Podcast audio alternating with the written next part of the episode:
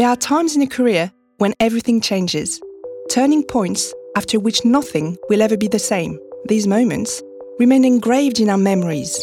In the podcast series Tips to the Top, I met with 12 women from the LVMH group, women with inspiring life stories, diverse and sometimes unexpected career path. They are leather goods manufacturing director at Louis Vuitton, deputy pastry chef for the Grande Épicerie de Paris, métier d'art ambassador, director of e-commerce at Dior, or director of spirit production at Hennessy. One went out of a comfort zone to open the first flagship store for a brand in Japan. Another realized she could become a manager thanks to a formative experience in Kuwait.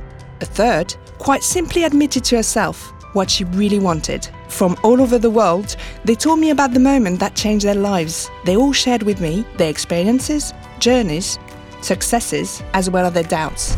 These are personal and professional stories where passion and ambition go hand in hand. Find the stories of these women from the LVMH group on Shiro and on all external podcast platforms.